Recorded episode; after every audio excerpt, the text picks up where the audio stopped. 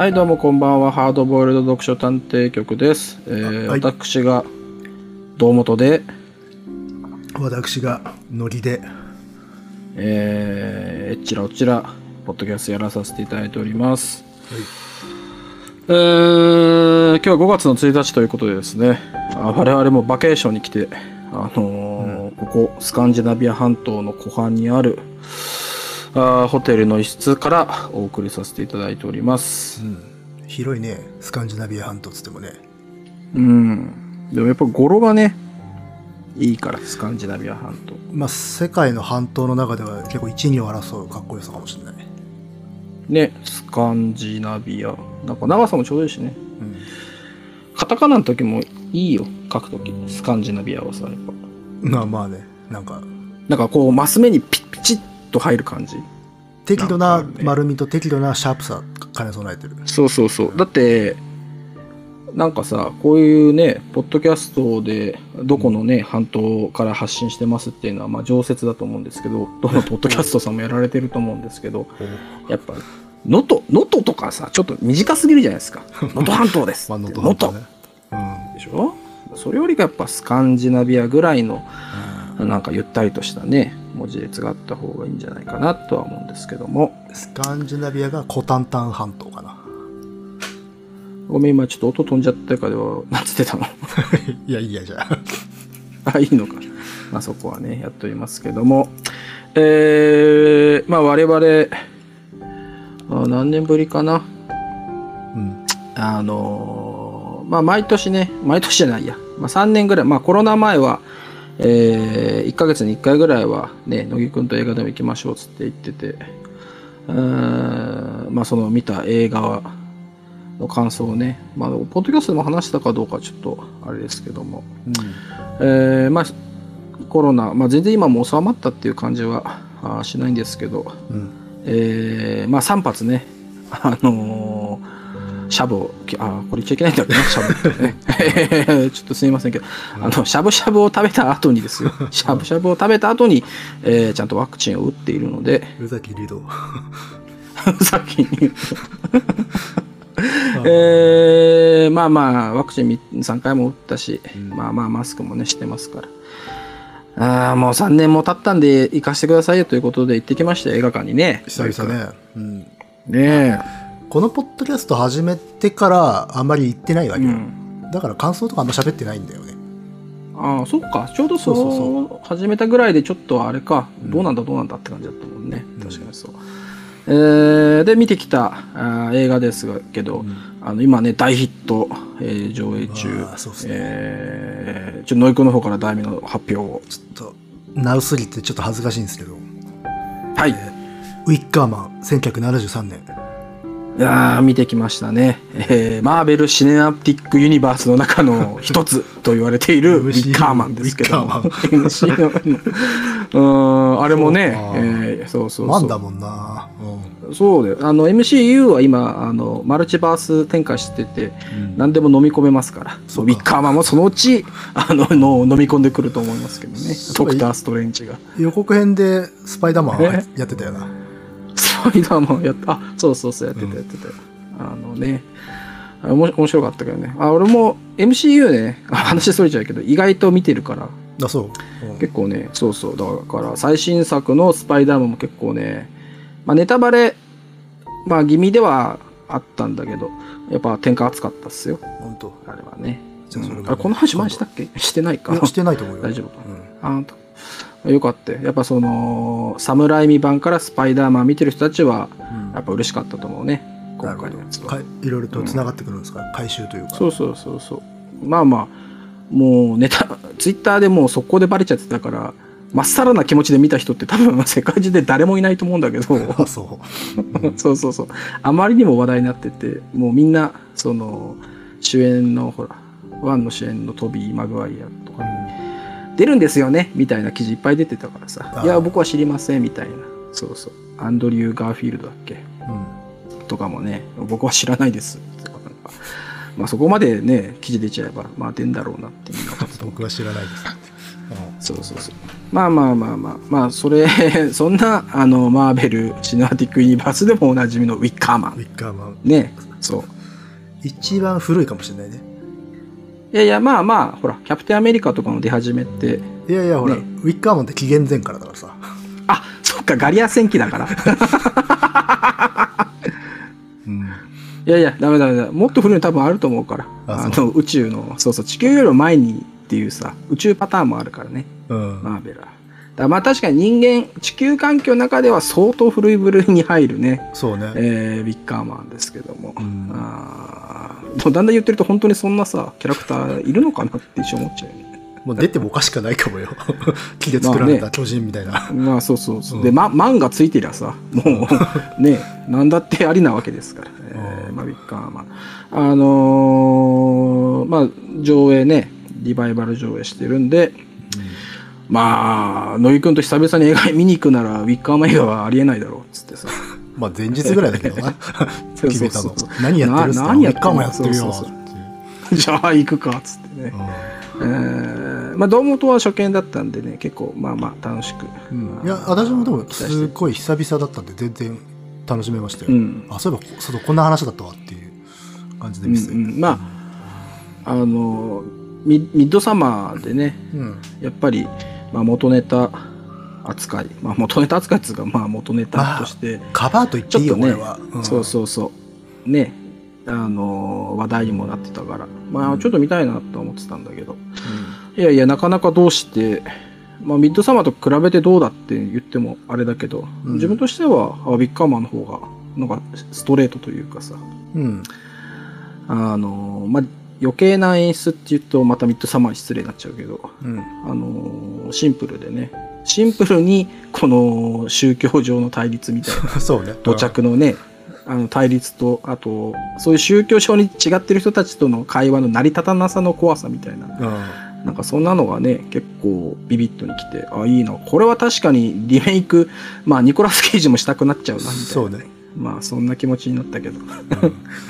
ラズベリー賞をうん。ね、えー輝かしくゲットしたけども。いやーでもまあそのなんだろうな。ミッドサマーよりもこうストレートに来るっていうのは、まあ良さっていうか魅力としてストレートに来るっていうところだけど実はストーリーはミッドサマーよりもす複雑で優れてるんだけどね、うん、そうだね。ミッドサマーって行った先で儀式に参加させられちゃって終わりってだけの話だから、うん。そこ行くとウィッカーマンでひねり一応あるからさ。そうだね。ちょっとミステリー仕立てになっててっていうね、うん。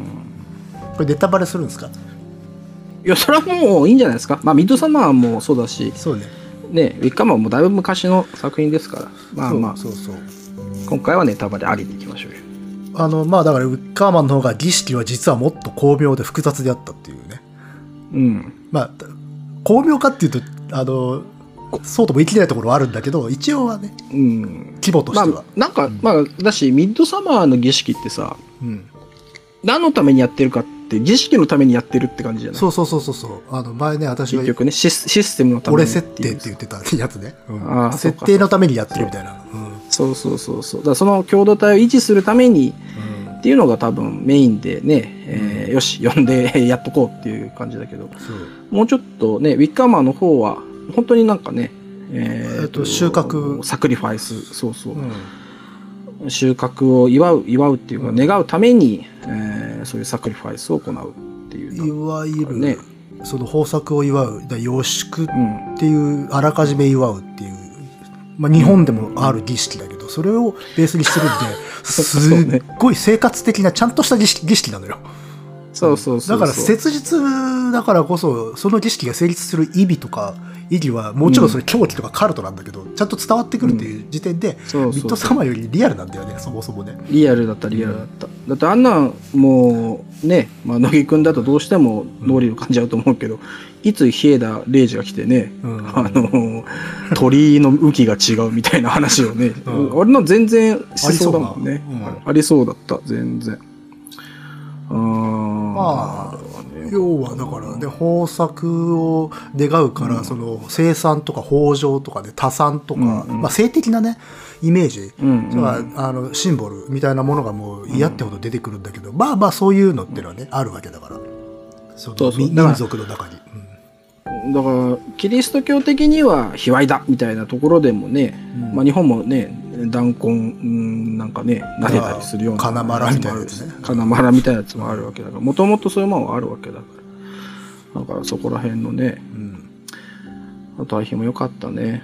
そうね。まあこれ分かんない人から順番を追って説明を我々ストロングスタイルなんでね、うん。この新しい試みとして、えー記憶を手繰りながら 順を追っていくっていうね非常に高度なテクニックを。おとつい見ただけだからね。そうそうおとつい見ただけ。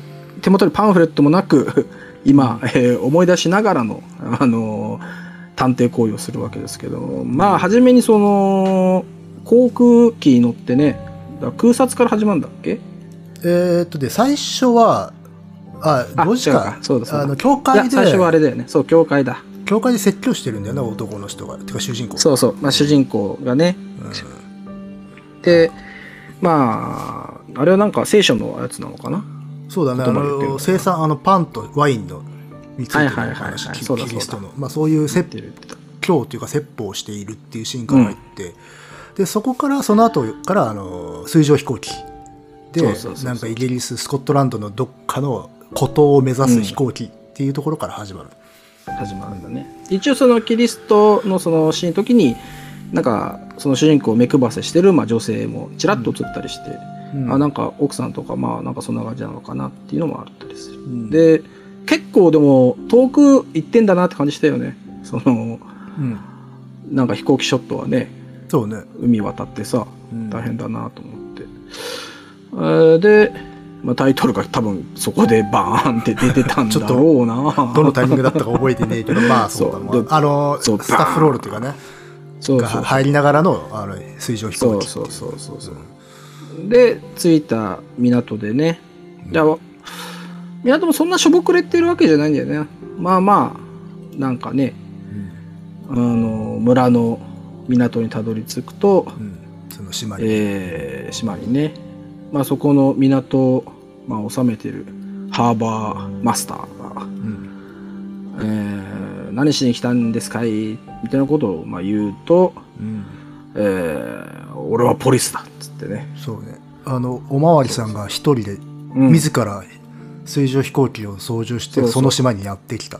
という。うん、俺もうあれ見た瞬間にね、あこいつもうダメだなって いやまあまあ、それはね、ホラー映画のマナーとしてね。うんそうそう。ああもうこいつダメだな。まあ2人でもダメだと思うけど1人じゃもうダメだな。っつって、でももう導入早くてさ、着水してさ、あの、その、うん、ハーバーマスター、港に集まってる、あの、いわゆる田舎の顔面な老人たち、あの、電気物とかで登場する。うんうん。もう、あの面だけで全部もう、あ、これいかんな、このじじいたちは。いやーよかった。そうよかった、よかったね。まあ、基本的にほら、港とか田舎とかに、あの、じじい群れてたらもうやばいっていう。うん、いやそりゃそうだよ。だって それはねあの危険対象だもん。そうね。田舎でじじいが群れてるったらいつカマが飛んできてもおかしくないけど、そうね。まあ、日本だったらまあまあカバだよな、確かに。カマが飛んでくる、うん。で、まあ、まあそもそもその警察官がなぜわざわざね、えー飛行機まで、えーやって村に来たかというとな匿名の手紙が届いたと。でその手紙には、えーなんとかさんちの娘が行方不明になってるだからそれを見つけ出してほしいえっ、とね、ローワンローワンかかな？確か。ローワン少女がね。で、写真とまあその手紙が来たから、こらいかんということで、警官が一人で、どういう手続きで来るのかちょっと分かんなかったんだけどね、そこね確かにね普通だって、どう許可取んの？みたいな。うん。だって、危ないデカでもさ、あの、そんなんね、高戸裕二が課長に言ってもさ、ななんだそれはみたいな感じになってさ、そんなすぐに、そうそう、うんすぐ飛行機、飛行機で行ってこいとはならないだろうと思うんだけどね。まあまあ、あの、まあ単身乗り込んでいった。うん。まあちょっと様子見てこいっていうか、話だけ聞いてこいぐらいのノリだったんだまあまあ、かもね。で、まあ、つくなりその港に集まってるじじい、いい顔のじじいたちにさ、うん。写真を見せて、この子知っとるけと、まあ、言うんだけど、まあ、ここのね、あのじ じいたちの顔はいいんだよね。うんその写真を見てる時のね。まあ要はあのよそ者を寄せつけない、うんうんそうそうそう。秘密を持っているっていうのがもう一発でわかるっ。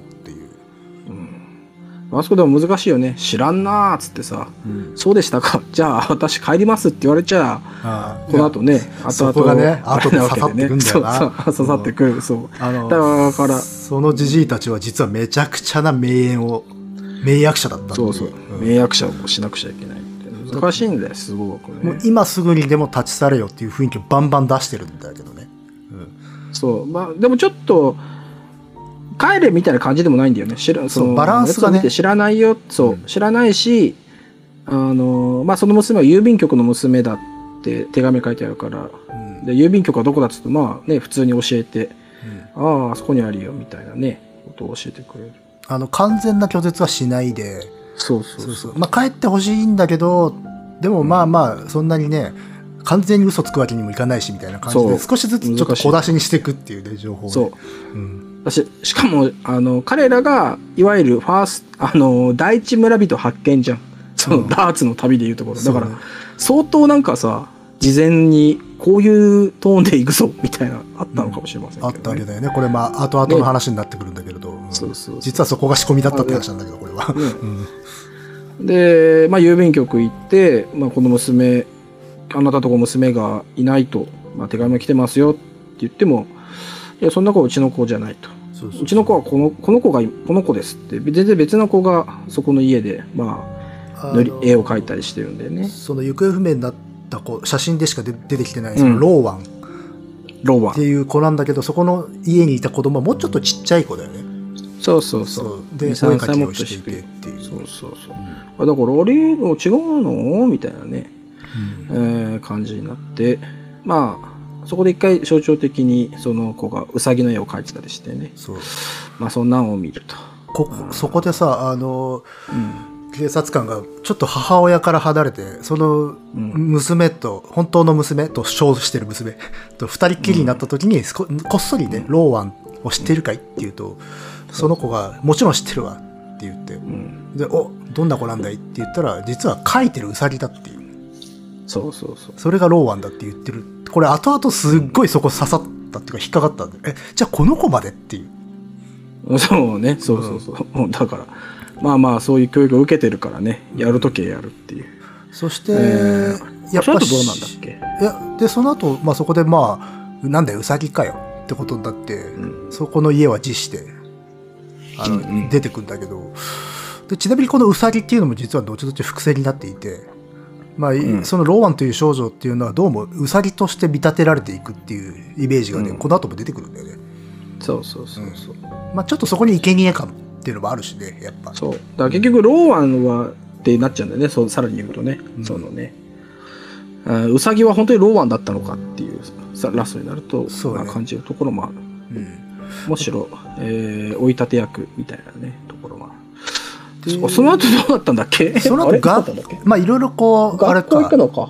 えっ、と、一旦おやす、あの、宿取らなきゃいけないっつって、そのなんか飲み屋、宿パブパブ、パブとなんか宿屋を兼ねてるようなお店行って。あの、ドラクエでよくあるようなね。そうそうそう。2階が宿になってるっていう。うん。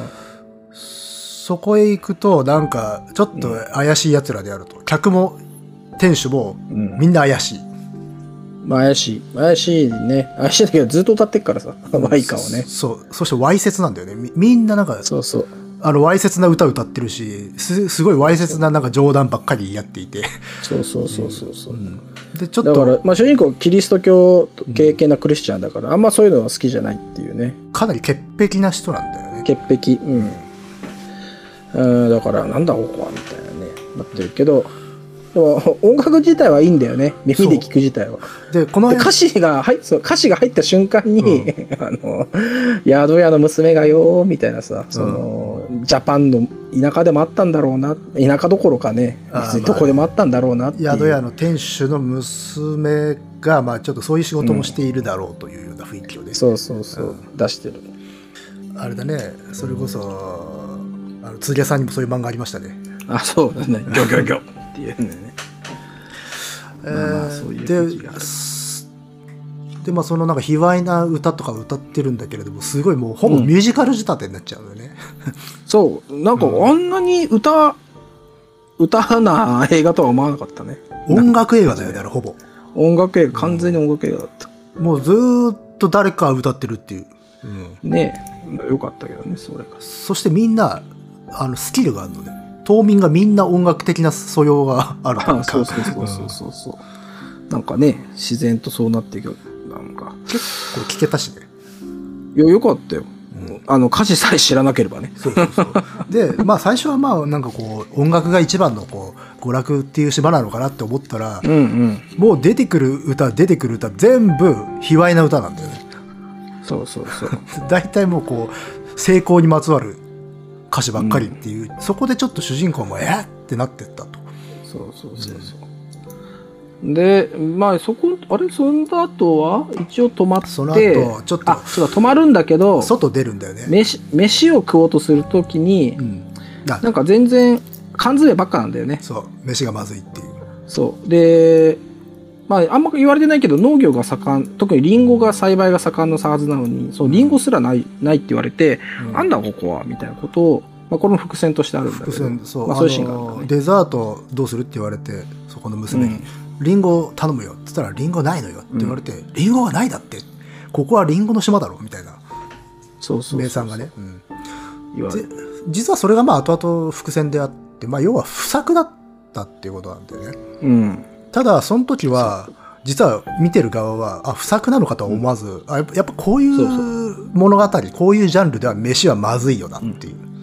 まあまあ、そう。まあ、あとは、なんかあんま歓迎されてないからわざとそうされてるのかなとそうそう、そういうのもあるし。で、実はもうちょっとシンプルに不作だったっていうね。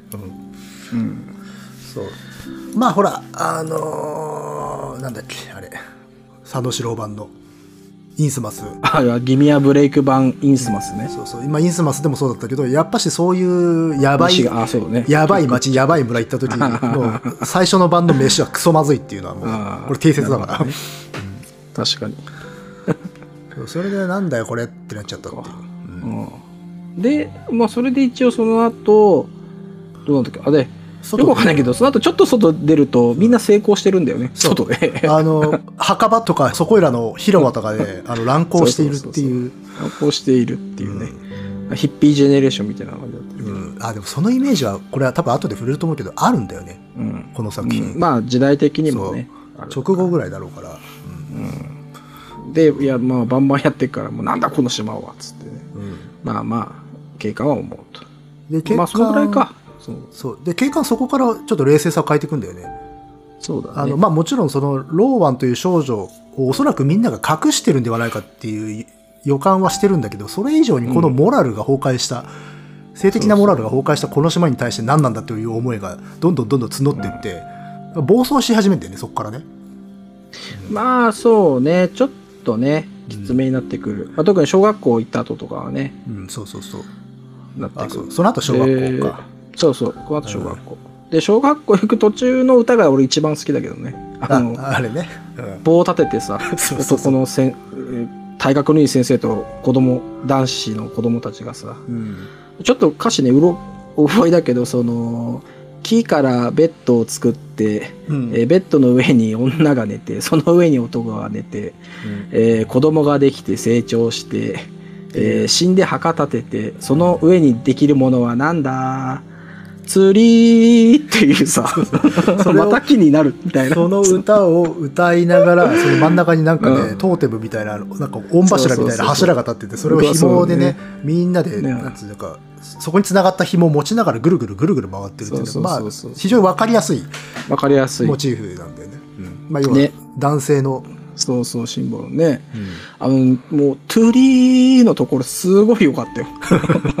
そうだね。何ができるの？釣りがね。うんあれはいいなと思ってね。それ最初はみんなこう一定にさ、同じ方向に回転してるから、こう、規則正しく紐が巻かれていくんだけど、最後みんなわーってなった時に、ぐらーぐしゃぐしゃってなるっていう、ああいうのがねうまいなとか思って。うまいよ。うんしかも2コーラスぐらい歌ったもんね、あれね。そう。で、まあもちろん主人公は、なんだこの歌はと思っていると。そうそうそうで子供たちにあんな歌を歌わせるべきじゃないと思っててね。そうそうそう。で、その後、まあ、教室の中では女性たちが、まあ、あの、授業を受けてて、まあ、そこに、座学をやってんでね。そうそう、その中に入っていく。で、またね、ローワン知ってるか？みたいなことを言っても、誰もね、女の子たちも知らん知らんという。けど、ね、え ー机が1個空いてて、うんそこは？みたいなね。明らかにローワンだろっていう。そうそうそう。で、えーその机を開けると、えー釘になんかね、紐で巻かれたゴキブリがね、えーいるのか。まあ、それはだからあの外で男子たちがやっている儀式。をなんか見立てたようなね。うんね、やつをやってて。でちなみにその時女の子たちは部屋の中で座学でやっぱしそういううん性的な、まあなんていうか、うん。伝承みたいなことを教えられてるのかあれは。そうそうそう。うん。だあんま重要な内容よくわかんない。忘れちゃったな、俺は。そうだその時は大殺しの話してたのか？あそれは違うか？まあ大殺しのなんか伝承のイメージが出てくるんだよね。うん、そうそう。でだって確かほらその時、まあね。あの主人公の警察官はさあの子供たちにこんなものを教えるべきじゃないっていうそこにいた女教師にうんうん。言ってるからね、そうそうそう。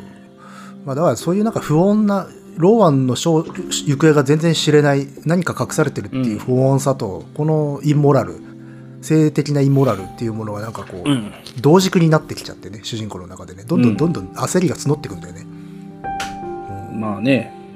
だから、ダメだよ。島に一人で行っちゃさ。二人でだってダメなんだから、10人ぐらいで行かないとね、大変だよ。だからもうこの時点でさ観客側としてはさ、この警官愚かだなとか思うわけだよねなんで正面切っていっちゃうんだっていうそうそううん一回戻れよって思うね。もういいから戻ればいいのに。応援っていう応援を呼ぶなりちょっとさいろいろと検討してもうちょっとちゃんと調べた方がいいってことを上にそうそうそう。上申すべきじゃない、うん、でもかかってるからね。そうまあそれかかっちゃってるのは多分そのキリスト教的なその信念を揺さぶられてるからなんだよねう。うん。あれで、そこで、その後どうなんだっけ？領主のとこはまだ行かない？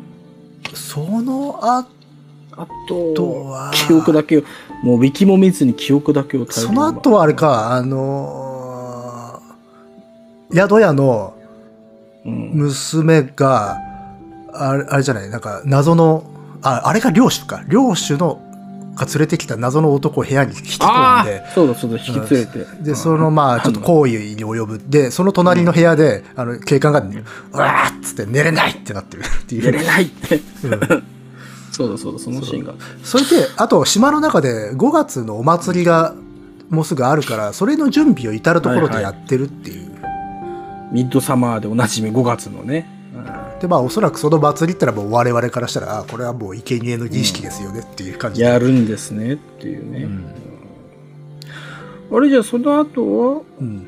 その後、領主様？その後領主様に会いに行くんじゃなかったかな、あうん、あのほらいろんなやつがあのどっか調査捜査行ってもいやあの領主様の許可がないと見せられませんよみたいなことをみんな言うから。でそれをたびに「いやそんな知るか」っつって。もう多分あれはなんだろう捜査権限とかないのに強引にねねいろいろとデータを見ちゃっててって言ってそしたらあそこでそのローワンうんという少女がいたにもかかわらず死亡届が出されていない、ああ、そうそう、そういうのあったね。あ、そうだ。だって学校のとこで名簿も見たんだもんね。そうローワンがいるっていう。ローワンはいるんだけれども、みんながいないって言って嘘ついていた。で、お前たち嘘つくんじゃねえと問い詰めると、いや、まあ死んだよ、みたいなことを言うと。うんそうそうそう。で、領主さんとこに、まあ、馬車で行く途中に、あのー女性たちがね、あの火の周りで裸になって踊ってるっていう。うんで、それを見てまた、わーってなっちゃうんで、そのまあ領主様っていうのが、う。うんまあちょっとなかなか独特な雰囲気の方でね。ねで、ちょっと我々の予想を覆すように、意外とモダンな男ではある。そうそうそうそう。うんなんかね、もっとうん。こういう感じでやってるから、話の通じないそうやなやつかと思いきやね、まあなんかちょっとこう、近代的ななんかね、顔面なね、保守的な人物なのかと思いきや、普通に割と、なんていうの、仕立てのいいスーツを着こなす。ね。いい男でして。でおそらくは島の外も知っている人っていう、うん。でもやっぱしその領主様も「いやローワンはいない死んだ」って言ってる、うん ででもその代わりその領主様がそのこの島の言われみたいなことを語り出して、はいはい。うんまあ要はあのもともとは貧しい土地だったんだけど祖父がその領主様の祖父がリンゴをうん。リンゴ農業をここでやればうまくいくんじゃないかということで、まあ、導入したと、そしたらそこはリンゴの島になったうん。っていうことを言買っいってたんだよね。買ったって言ってたよね、島を。あそう島を買ったっていう、ねそうそうそう3代前に。で、リンゴやった。でその時ただ共作があったんであの宗教儀式を行うようになったと。うんうん。あのそれで宗教儀式を行ったらその翌年は豊作になったっていうことで、そ以来そのお祭りをやるようになったってことを割と正直に言うよね、うん。そうそうそうそう。ほーんつって。でそれはキリスト教ではない。古代の宗教。その島におそらくかつてあったっていう。うん。でそこでちょっと我々としては意外なあそんな古いんじゃ話じゃないんだっていう、そうそうそうそう。うんだ3代前だもんね。意外と新しい。これがさそこのなんかリアリティだよね。リアリティそうそうそう割とさ普通の電気だったらまあ古代から連綿と続く連綿と、っていう、古の飲酒がみたいな感じかと思いきやそうではない。ただその人工的な感じ、割と新しい時代に人為的に始められたっていうところにね、やっぱし、より生々しさとかカルトさがあるっていう。まあね、うん実利欲しっすっていうさ。うんそう。で、ね目的は強烈にはっきりしてるしね、豊作であるそうそうそうそうそうう。ん。で、えっと、その時あれか、あの、墓を暴く権利も、うん。えーくれというわけだよね。そのローワンが眠ってるって言われている墓を暴く必要がある。検視に回すから、みたいなこと言って。うん。で、まあ、どうぞどうぞって言って、えー、まあ、墓場の方に行って、うん。まあ、ローの墓を暴くと、中が、ウサギか。うさぎなんですよノウ。サギなんだ、ね。まあそれがだから最初のあの、ローワンのおそらく実家と思われる郵便局での出来事につながると。まあそこでおそらくあれ妹なんだろうね。妹がそうさぎよっていう。うん で、なんだウサギじゃねえかってなるんだけどね。で、この辺からあれなんだよね。最初はかたくなに隠してんのかなと思ったら、意外とそうでもないっていうね。島民も、まあ、バレちまったらしょうがねえや、死んだよ、死んだよって言って。うんだから、ね完全に隠したいのか、そうでもないのかがよくわからなくなってきちゃって、ちょっとこの辺からね、島民の目的マジでわかんねえなっていう風になってくんだよね。うんうん。だって儀式のこともさ、あんまり隠そうとしないんだよね。そうそう。むしろ、うん。あのーあんま見ても面白くないから見なくていい、見ない方がいいんじゃないとか言ってたもんね。そう漁師様とかね。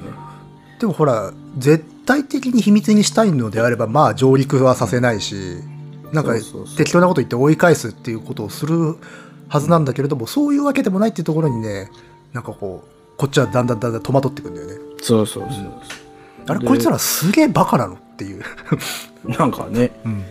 でどちょっと前後しちゃうけど、どっかのタイミングで図書館行って、うん。その儀式に、まあ、サクリファイス、生贄を捧げてるっていう文献読んで、ローワンはやっぱり生贄捧げられちゃうんだ探さなきゃみたいなモードにまた強くなるんだよね。で、あれだもんね、ローワンは、まあ、生贄にされていたのだっていうのが結末なんではなくて、もう割と中盤ぐらいで、まあ、されてんだろうなっていう話になってくるんだよね。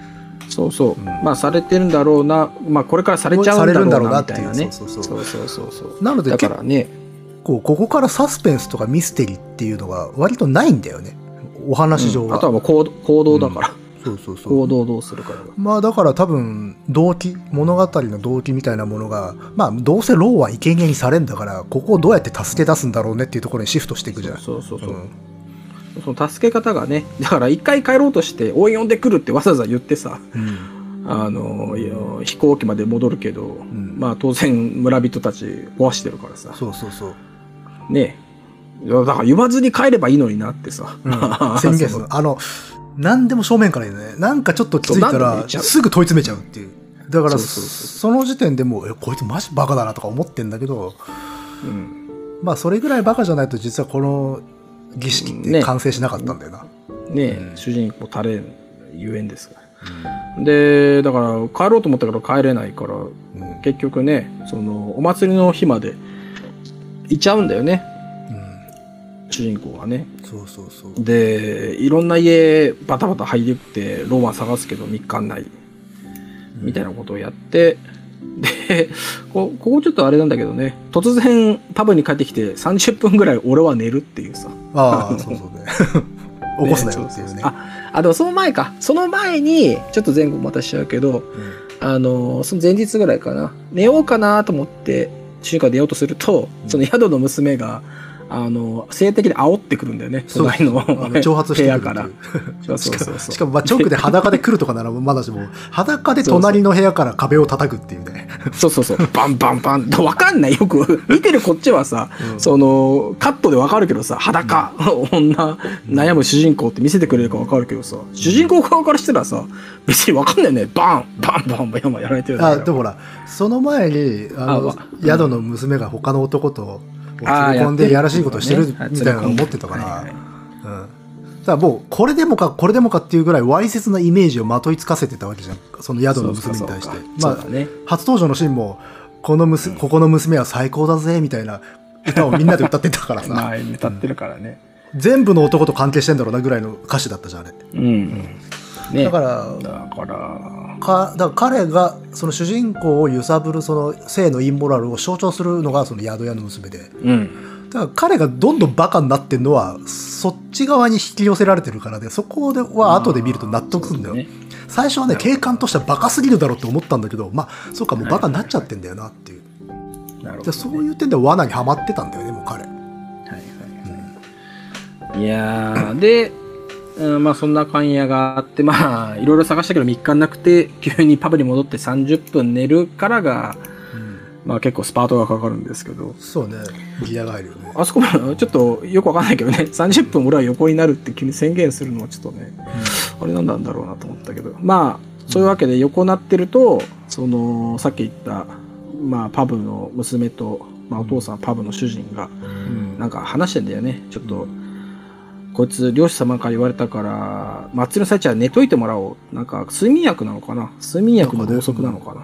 ねまあそういったものを置いとこうっていうのを、うん。ねその、わざと聞こえるような距離感で話す階段のね、途中でそして案の定主人公は娘を開けて聞いているっていう、聞いている。聞いてるどころかさ、うん普通寝るときドア閉めてるはずだけど、ドア開いてたしな、あそこに。そうそうそうこのシーンね。だからね なんて説明的なんだここのところはね、この辺になってくると、もうこれ、どっちもバカだなって思ってきちゃって。いや、どっちもバカだし、ちょっと撮影もちょっとさ、そうそうそう扉開けたままやるのは、リアリティライン下がるからどうだよ、いや、だからこれがさ、こう、なんていうの？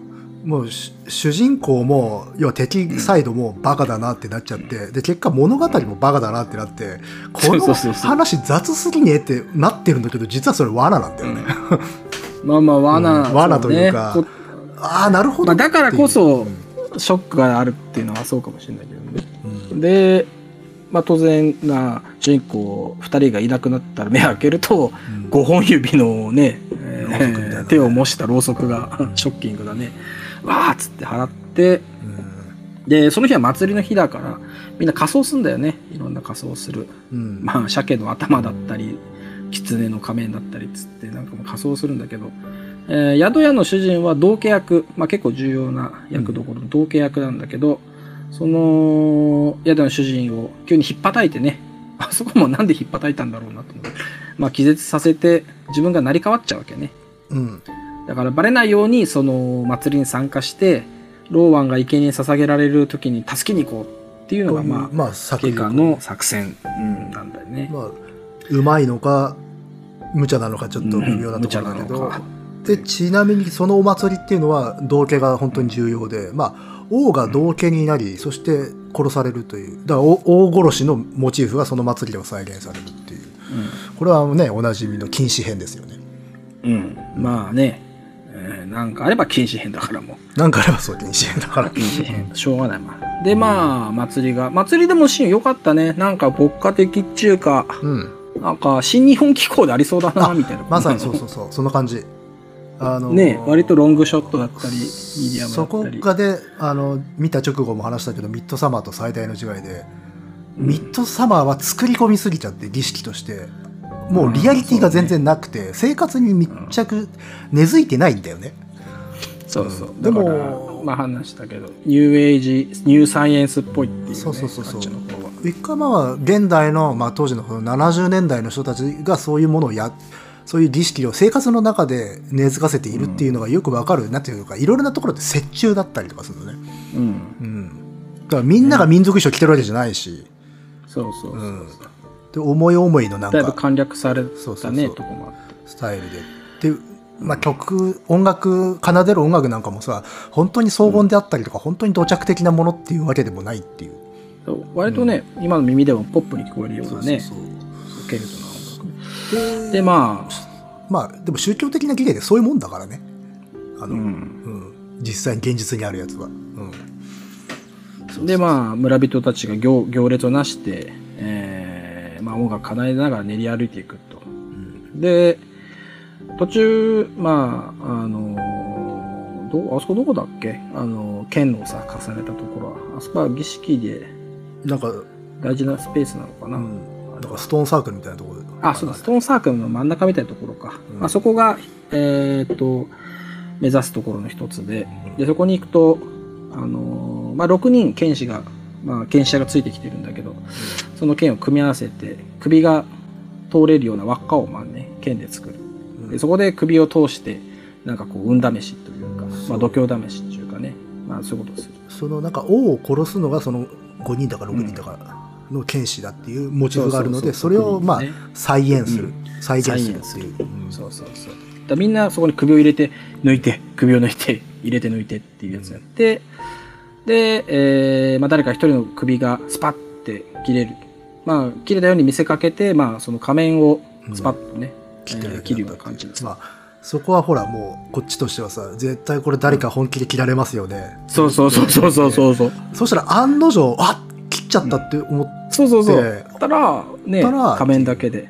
あのねそうそう意外とその辺からね自分らねあ手のひらかな、に乗せられてるのかなってそうなってそうそうそう。今までなんだこのバカな話はと思ってたんだよ、うん。そしたらね意外とここから狡猾になってくんだよね展開が、うんで、そう、これは試しにやりました。つって、うんで、最後、海だ、海に行こう。つって、海の方行くと、まあ、断崖絶壁ですよ。断崖絶壁の方行って、えー、まあ、最後、フィナーレっぽくなると、ついに、ローワンがね、その、断崖絶壁のちょっと上の方にある洞窟っぽい方から、まあ、出てくる、うんローワンがね。で、それを見ると、まあ、同契役だった、あー警官が自分の正体をあ明かして、うんえーショッカー、貴様らの悪事はここまでだ、みたいな感じでね、あの、ローワンのとこに行くと。で、ローワンも、怖かった、助けて、つって、うんえーその洞窟の中にね、入ってく。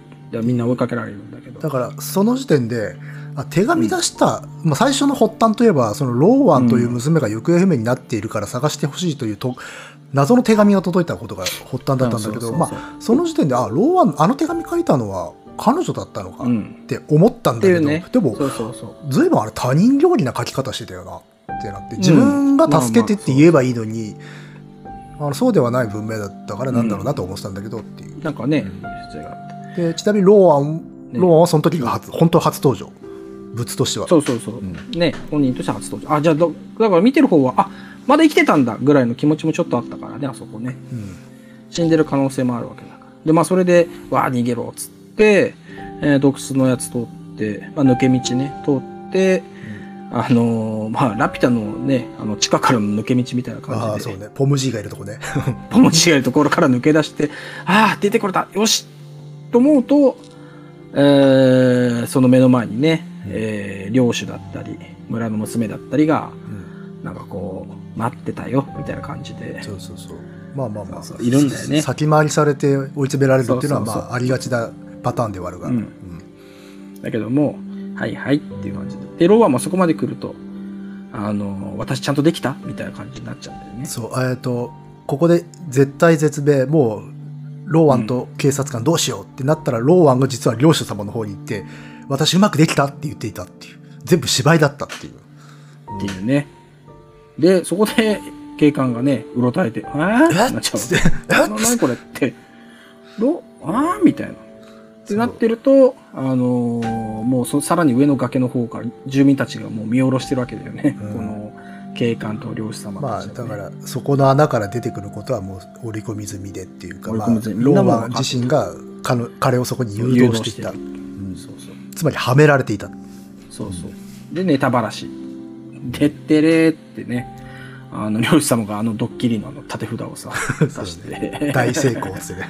大成功 なんと手紙を出したのは私たちですつってね。うん。そうそうそう。いわゆるその、ローマンが行方不明です。助けてくださいって出したのは、まあ、漁師様なのか、本人というか、まあ、村村が出したんだよねうんそのこの主人公宛てにうん主人公ならこの手紙を出せばまあ来てくれるだろうと見込んで出したと。うんうんで、えーまあいろいろ条件がそれには実はあったんだよみたいなことをまあ話してくれるんだよね。そのまあ経験なき、まあ、キリスト教徒であること、えーまたは童貞であることとかね、まあ、そこら辺を実はいろいろ探ってた。で、うん最終的には自らの意思で、えーこの場に来た。でさらに君は、あー警官、つまり、えー女王の権力を持ったものだ、みたいな、なんか、いろんななんかね、設定が君にはある。で、やっと来てくれた。だからまあ経験な人であり、うん王であるうん。人間であるまあだ権力を持ってるから王であるっていうそうそうそうそう。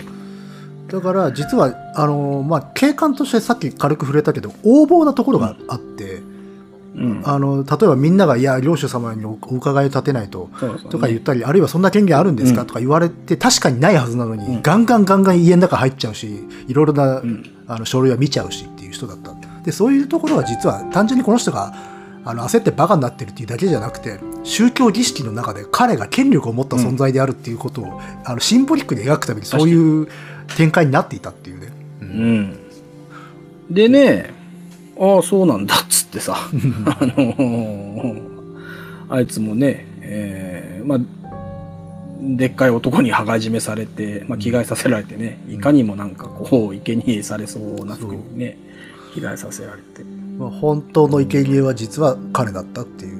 そうそうそうそう。で、まあ、最大の見せ場はその後に、じゃあ行こうかっつってね、みんなで、あの、その崖の上行くと、うん。えーウィッカーマンが立ってる。初めてそこでドーンとね。そうそう、ドーンって来て、うわーっつってね、絶望。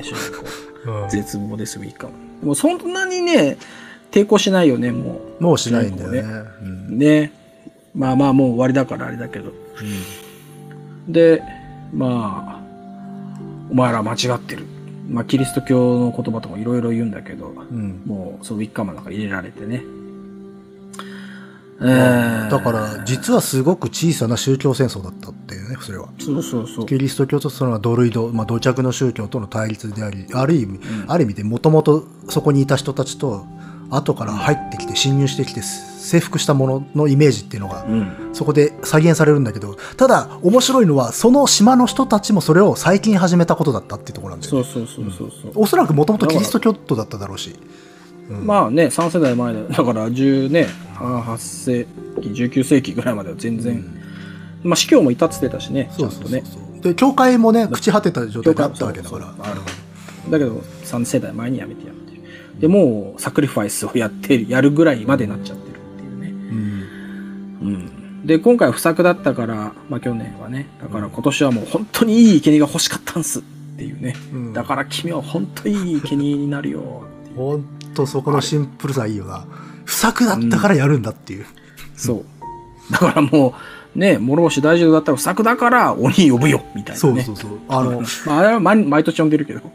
そこ、電気とかだとそこ凝っちゃったりとかすんじゃん。なんか、うんうんあの、その、古代から崇められているそこの神様がどうとか。うんでもそうじゃねえと。リンゴができないんだっていう。そうそうそう。だからさ、リンゴのためにやりますっつってね。で、それぐらいシンプルだからこそ切実で、ここまでのカルトに行く可能性ってあるわけよ。うん。ねまたそれがリンゴだっちゅうのもね、キリスト教的にはなかなかま辛いさに。ところそうそうそう。そこはまあ、あえてでしょうけどね。ねで、まあ、ウィッカーマンどういうものかっていうと、まあ中に入れられて、まあ火つけられちゃう、まあそういうね、サクリファイスされちゃうんだけど、その最中も警官がさ、ずっとそのキリスト教の、まあ聖書の言葉なのかな。うん。あの、ずっと言ってて、まあ狂信的。だから、なんかね、あの、キリスト教の方がなんか、あんな状況でもそれを言葉をずっと言い続けるっていうさ、まあね。うん。なんかね、恐ろしさっていうか。あのどっちかって言ったら保守的で顔面なように描かれてるのは、うんその警察官の方なんだよねうん、そうそうやられる側の。で最後まで、うんまあ、それこそキリストにすがり続けているっていそうところもあるしあとそのウィッカーマンを見上げた時に自分が家計に処されるっていうのが分かった時、うんおそらく死ぬことじゃなくて肉体を滅ぼされることを恐怖するような表情をするの。ああ、あったね。復活できなくなるからね復活できなくなっちゃうから。そうそうそう。だから言ってたもんね。死んだ後に俺をじ地獄のに落とさないでくださいって言ってたもんね。そうそうそうキリストにね。そこを奪い、奪い去るっていうところで。う。うんん。だからやっぱし、そう考えてくると、実は警察官は理性の側じゃないんだよね。やっぱし。同じようないもや、んだだから両ったんですよ。。方うん、同じよ、同じね。結局は、まあ宗教と宗教。別にそこにね、うんあの、土着か、なんか信仰か、まはあ、有名かって関係ない。宗教っていうのはこういうもんだっていうね。だからこれ系のその宗教的なカルトとかカルトのコミュニティにまあ生贄にされちゃうとか巻き込まれちゃった人っていうのはそれの対立として描かれるじゃん普通はそういうしうん。あの神がかりなんて信じないとかさ宗教無宗教であるみたいなイメージで。やった方が対立軸できやすいんだけどでもそうじゃないこれ両方とも同じぐらい経験だっていうところがそうそうそうそう。だしまあね、キリストだって、まあ魔女狩りとかでこんな感じでね、まあね炙ってたわけだから、魔女に限らずさ、うん。やってたわけだから。うーん、だから、見方変えりゃっていう感じだけど、まあまあ。その燃えてる間ずっとさ、まあ、あの、島民たちは、あの、ドリフの国をね、そう。あのね、あのいい言うだなの、あの、あちゃんちゃんって踊りを踊ってたけど、あのそこもやっぱしちょっとこうすごく古めかしい踊りじゃないんだよねやっぱうん。やっぱしちょっとピねピーカルチャーみたいなさ、コミューン的なノリの踊りなんだよね。そうそうだからあれね本当あの、キャンプファイヤー囲みながら踊ってるぐらいのノリなんだよ。そうそうそうそう。んだからちょっと前にやったね、うん。なんか、そこら辺でセックスしてんのも、なんかフリーセックスみたいうなね。そそうそう。あのヒッピーの時の。だこれやっぱしそのヒッピームーブメントの影響、それをこの土着の宗教、ドルイドに落とし込んだっていう感じがあるよね。う。うんん。ねえ。これは、で、まあ、うん。まあ、まあ時代的には、そういうのムーブメント終わった後ぐらいの映画だから、77年だっ多分70、あ、でも終わるっていうか、まさにそんぐらいだったのかな？73年とかでしょ、これ。けか。まあまあ、そうか。で、最後はまあ、火が燃えて、ウィッカーマンの木がね、火、あ、木が顔か。うん。顔が燃えて落ちて、その後ろに夕日がバーって見えて、エンドっうんて。わけだ。そうそうそう。もう、で、これも見た後話したけど、こう、地獄の目視録だよなっていう話。そう、地獄の目視録エンドだな、みたいなね。まあ、あれも、で地獄の、地獄の目視録は別の映画からそれをパクってはいるんだけど、うんでも、地獄の目視録もくしくも、あのーやっぱし禁止編、フレイザーの禁止編から財を取ってああいう物語にしてるから。で、時期も近いっちゃ近いのかな、これ。あ、どれと？地獄の。地獄の目視録。地獄の目視録が数年後か。あ、作られたのかってこと？そうそうそうそう。いやなんかこういう意識すごい高かったのかもね。こういう。ペーガニズムっていうかさ、うんどっち古代宗教みたいなものとか。うん。それこそあれか、さっき言ってたような、ニューサイエンスとかニューエイジとかそういうような。うん、そうね。なのかもね。まあまあ、ヒッピーなのか。いやー。まあ面白かったよ。最後まで見てね、ここまで。いや、だから、ひあの、ミッドサマーよりひねられてましたよね。本当にね。うん、まあミッドサマーのやっぱね、どうしてもその、後でネットで見てみたいな感じがね、そうねなんかちょっと、見てる最中もなんか邪魔な、見てる途中になんか引き戻されちゃうっていうのがあったけど。やっぱし、ミッドサマーって素材なんだよね。うん素材を陳列してるっていう感じがあって、有機的な物語にはなってないから、うん。うん。で、ままあまあまあ、それはもちろん、ウィッカーマンと同じことやってもしょうがないから、違うものやろうとしてああなってるから、うんそれはそれでいいんだけど、ウィッカーマンはやっぱしその素材も実はそんなに数は多くない。あ、うん。うんアイデア一発みたいなところがあって、ただそれらの連結の仕方はもっと強固だから、物語の構造の中に組み込まれていたので、あのうんこっちの方が大人だなと思いましたけどね。そうね。うん、まあでも、今時ですよ、ミッドサマーはね。まあそうそうそう。うん。うんまあ、ということでね。えー、ウィッカーマン。いやどどうでした、いや、面白かったよ。うん、やっぱ映画館で見てよかったな。あのどこら辺からなんていうの、乗りました？最初マジでさうん。こういう転び方するとは思えない感じだったじゃん え、どういうどういうこと転び方って？えっ、と、要要はどんどん学力上がってった映画なんだよね、これ。ああ、なるほど。うん。もうもちろんそれはね、ネタが明かされればそれはもちろん本当に伝えたいことが分かってくるから当たり前なことなんだけれども、うんうんやっぱ最初って、これちょっとやばいかなとは思う感じだと思うんだよ。出来が、出来としては。ああ、出来としてね。うんはいはいはい。でもひっくり返したじゃん、ちゃんと。うん。まあでも、あそこかな。だから、祭りが始まったらもうん。う、いい、いいね、いいねボタン連打押し押し出すよ、まあ祭りのイメージ自体がね、すごく良かったからっていうのもあるしね。うん、あそこからの流れはもう、ね、もう終わりだ、終わりだし、畳だから、うん好きなく連打してましたけどね。だからまあ、その、よ、ね、宿の娘が誘うバッチンバッチンシーンとかは、うんうん、長えなあみたいなさ。ちょっとシュールな とところもあったね。シュールな、だし、まあ、ね、そんなに、だって、そもそも飛行機で一人で来るのかよっていう時点で、っていうまあまあ、物語的にはうんなかなかだけど、まあまあ、ああいう帰結して、うん、よかったよかったってなったけど。あれがだってまあね、その、マジでさ、娘助け出しちゃったりとか したらさ、マジでクソ映画じゃん。いや、まあまあ、そりゃそうでしょ。うん飛行機ブーンっつって、うんな、なんやねんってなる。だし、まあ、あと、こう、ウィッカーマンがまあ見せ場だってことはもう最初からわかるわけじゃん。うん。ハイライトとして。でも、ウィッカーマンだけで引っ張れるのかなっていうところがあったわけで。ああ、なるほど。でも、ちゃんとそのウィッカーマンの一発勝負だけでは済まないところをちゃんとやっていたから よかったですよね。うん。よかったよ。ビッカーマンもでかかったしよかったよ。そうそう。ウィッカーマンはもう見た目でさ、もう我々を満足させてくれないと困るわけですよね、うんそれは。困る。うん。あれは困るか。まあよかったな。一番だって絶望するところなわけじゃん、ウィッカーマンを。ねあのビッカ見た瞬間ね見た瞬間って。うん。あんなのもうね。うんいやー、でもまあ、漫画化する、化するなら梅津和夫かな。ああ、まあね。でもやっぱし、ジャンル的にはもう土直球にやっぱし、日枝さん出てきちゃうよね、うんこれはね。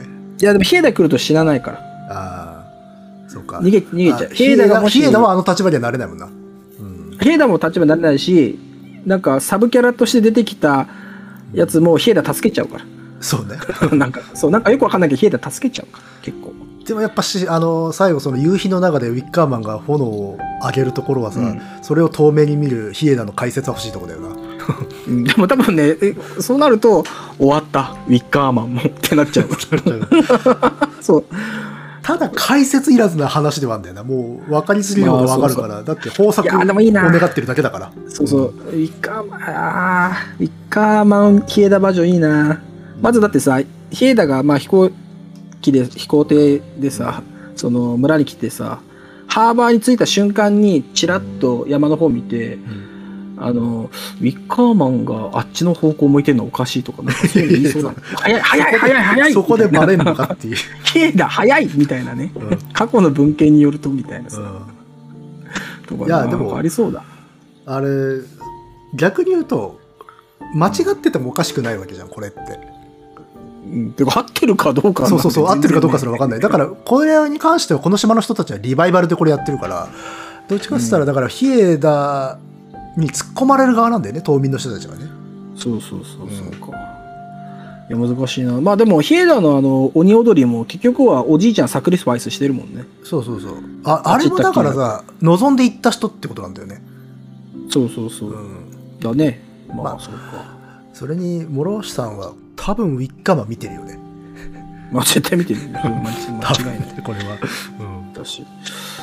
でもまだね、まあ、ヒエダの方が自覚的というか、その、いい神が来るか悪い神が来るかはわかんねえっていうところはうん、島民のレベルがね、あのーやっぱまだ、ウィッカーマン3台しかやってないから、うん。向こうはまだ長々やってたみたいだからさ、うん。やっぱいい神も来れば悪い神も来るっていうところは、うんあの、ヒエダの方に軍配が上がるかな。島民、島民の意識レベルとしてはね。うん。あで悪いで毎年祭りやっててもさ、そうやって不作になっちゃったわけだからさ、うん。ね、それは悪い神が来てたのかもしれないしね。まあ、宗教儀式とかっていうそういうタフさあるからねうまくいってないならその儀式が間違ってるんじゃないか、その競技が間違ってるんじゃないかって思うところやり方が良くなかったって話になるんだよな、う。うんんまあ、そうやってシステム化されていくんだよねああいう儀式ってね、ねえ。はあ、ね。いやいや、でもいい、巧みな儀式でしたよね。うん。あの、なんか、うん。だって、いや、巧みな儀式、まあ、その、主人公の追い込み方はちょっと無理ありすぎるとあの、やっぱし、そうは言っても主人公はちょっとバカだったなとは思うのよ。う んもうちょっとまあバカだったなっていうか賢 かったらハマらなかったなとは思うけど。かどうやってそもそも手紙で呼び寄せるのも大変だしさ。うん。いや、だからその、なんつうの、これ陰謀じゃん、要は。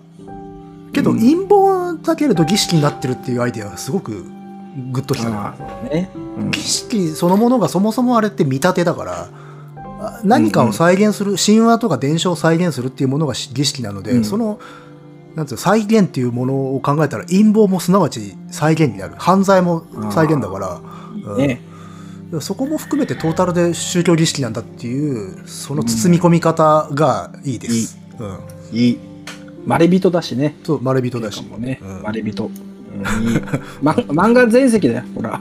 そうね。ねいや、ほんとね、あのー宮崎駿が元気だったらね、ジブリで映画化してほしいぐらいだけど。これを？うんこれを、これをねウ。ィッカーマン動くとかならわかるけどね。ねやってほしいですけど。でも、巨人のイメージはあの人あるからね。昔から。うん、そうで。かまあ。まあまあ、またね、えー、リメイク版もありますから、まあこれを見て、もう一度リメイク版も見ればいいんじゃないですかね。あんま俺知ら知らないんだけど。あれだよね、ニコラス・ケイジだよね。ニコラス・ケイジ。ニコラス・ケイジがウィッカーマンの顔になるっていうさ。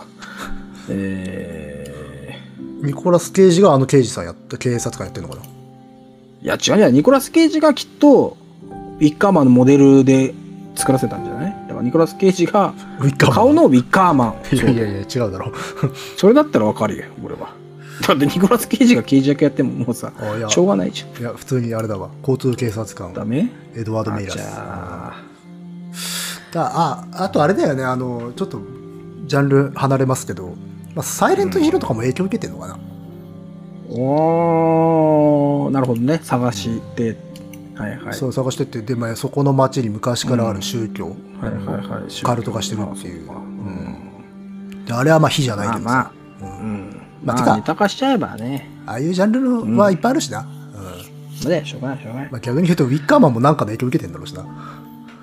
多分ね、禁酒編じゃない？でしょうね。